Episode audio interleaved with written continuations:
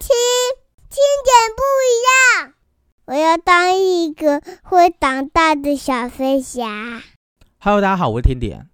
不想长大的病，各位听众，你有看过小飞侠吗？小飞侠是苏格兰的小说家及剧作家詹姆斯·马修·巴里笔下的一个虚构人物，我们也可以称他为彼得潘。这个角色呢，他是一个个性奔放、豪迈、充满好奇心的一个小男孩。他会飞，却永远不会长大。后来呢，这个也翻拍成电影了，包括了1953年的动画电影《小飞侠》，还有2003年的真人电影《小飞侠彼得潘》。今天这一集呢，就来探讨可能会有许多人曾经都有这么想过，就是不想长大的一个想法。但是大多数的人还是选择了面对长大和成熟，勇于去承担应背负的一些责任。然而呢，还真的有一些人哦，他们固守在青春的幻想之中，他们拒绝进入成年人的世界。他们越是长大，就越是痛苦，也会给身边的人呢带来许多的困扰。今天听点呢，就来聊一下这种被称为患有彼得潘症候群的人，被心理学家形容是拒绝长大、无法承担责任的成年人，可能会出现哪些的情况呢？如果在座的各位听众，你去搜寻彼得潘症候群，它在维基百科当中，它就定义成一个流行的心理学名词，是用来叙述一个社会未成熟的成人。这个词汇呢，通常用于一般人，但是也用于一些心理学的专业人士，在普及心理学上的一些描述。彼得潘症候群这样的一个词哦，是来自于丹凯利在一九八三年出版的一本书。叫做彼得潘症候群，不曾长大的男人，这样的症状的人多半啊会有逃避大多数形式上的责任，从事一些不成熟的举动，而且呢他们会眷恋他们在年轻或是青少年时期的一些时光，并且会设法的不断的留住青春。简单来讲啦，就是一个具备儿童心态的成年人，而所衍生出来的一些问题和症状。虽然彼得潘症候群。并非是精神医学正式的一个诊断，却是普遍存在于一些因为家庭或是婚姻或是社交问题而寻求咨询辅导的一些个案当中，患者也会往往的不自觉。那今天呢，就借由简单的介绍彼得潘症候群的一个六个症状，来解释看看各位听众，你的身边有没有那些舍不得长大的成年人吧？那我们就开始喽。首先第一个。他们希望去寻找一个会照顾他们，而且包容他们的朋友或是伴侣，但是，一旦问题发生喽，他们就会习惯的把责任推到别人身上，不愿意优先去承担责任，表现出那种任性、散漫、过于自我为中心。无论是在工作或是生活当中，他们都很难去接受一点点的挫折，还有他人的批评。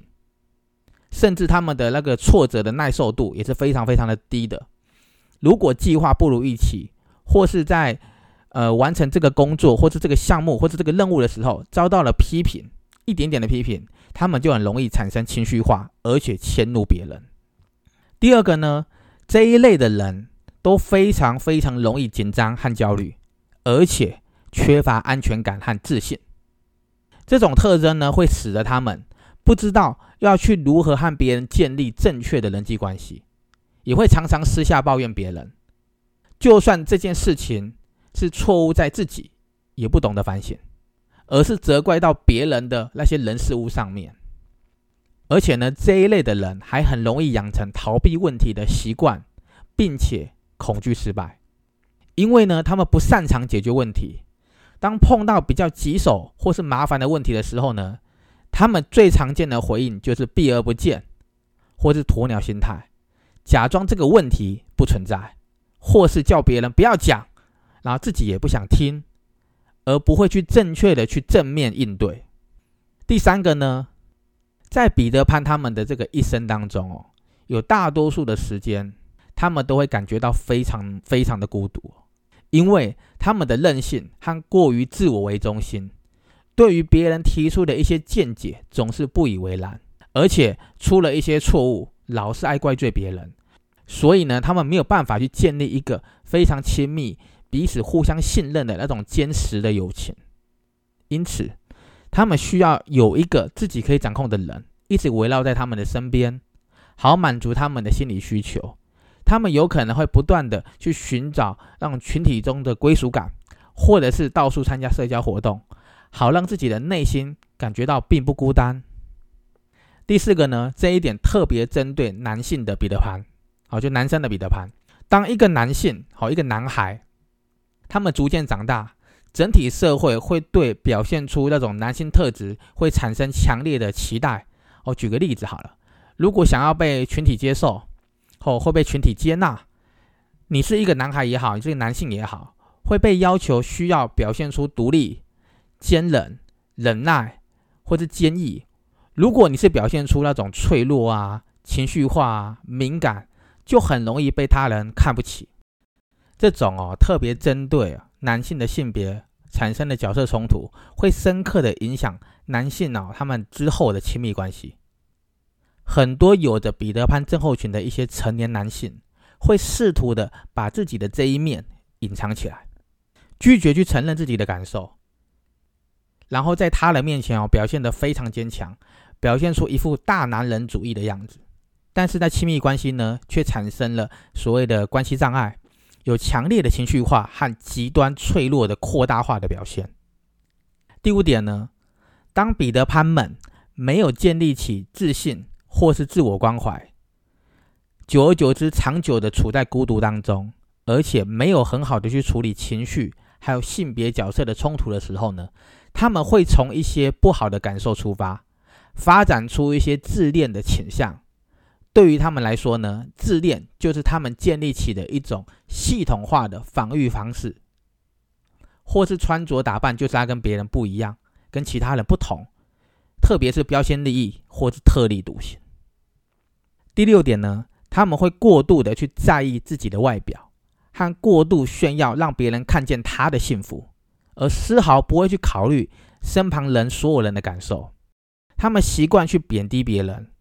就好像是全世界都不如他一样，将责任全部推到了别人的身上，需要别人不断的付出，需要别人不断的取悦，他们就是活在自己的幻想当中。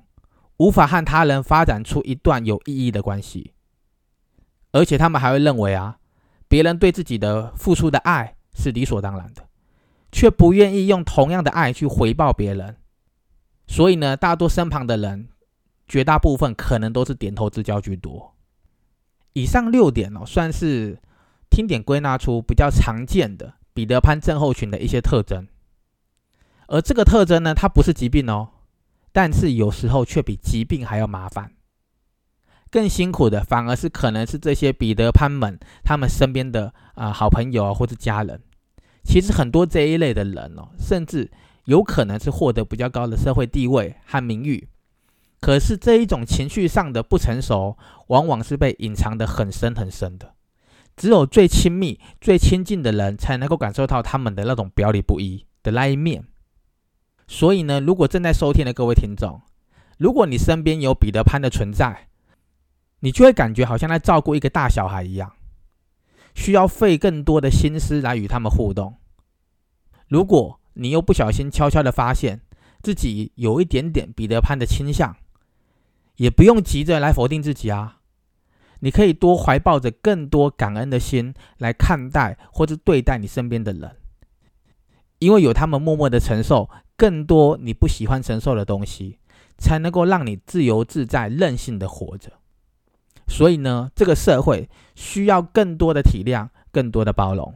没有人是完美的人，每个人可能都会有缺点。但是彼得潘不是病，不少的伟大的发明家、创作家、天才、另类奇想，可能都是出自于这种放浪不拘、天马行空、随心所欲的这些个人特质之中。但是，如果你是不顾他人的感受，你又任性、自我为中心、予取予求，就不值得赞许了。尤其呢，彼得潘们很容易就不自觉伤害到旁边最亲爱的人和最深爱的人而不自知。所以，要如何取得平衡，让心态赶快长大，或许就是彼得潘们这辈子需要学习的课题哦。今天我们就聊到这里喽，我们下周一见。谢谢收听，听见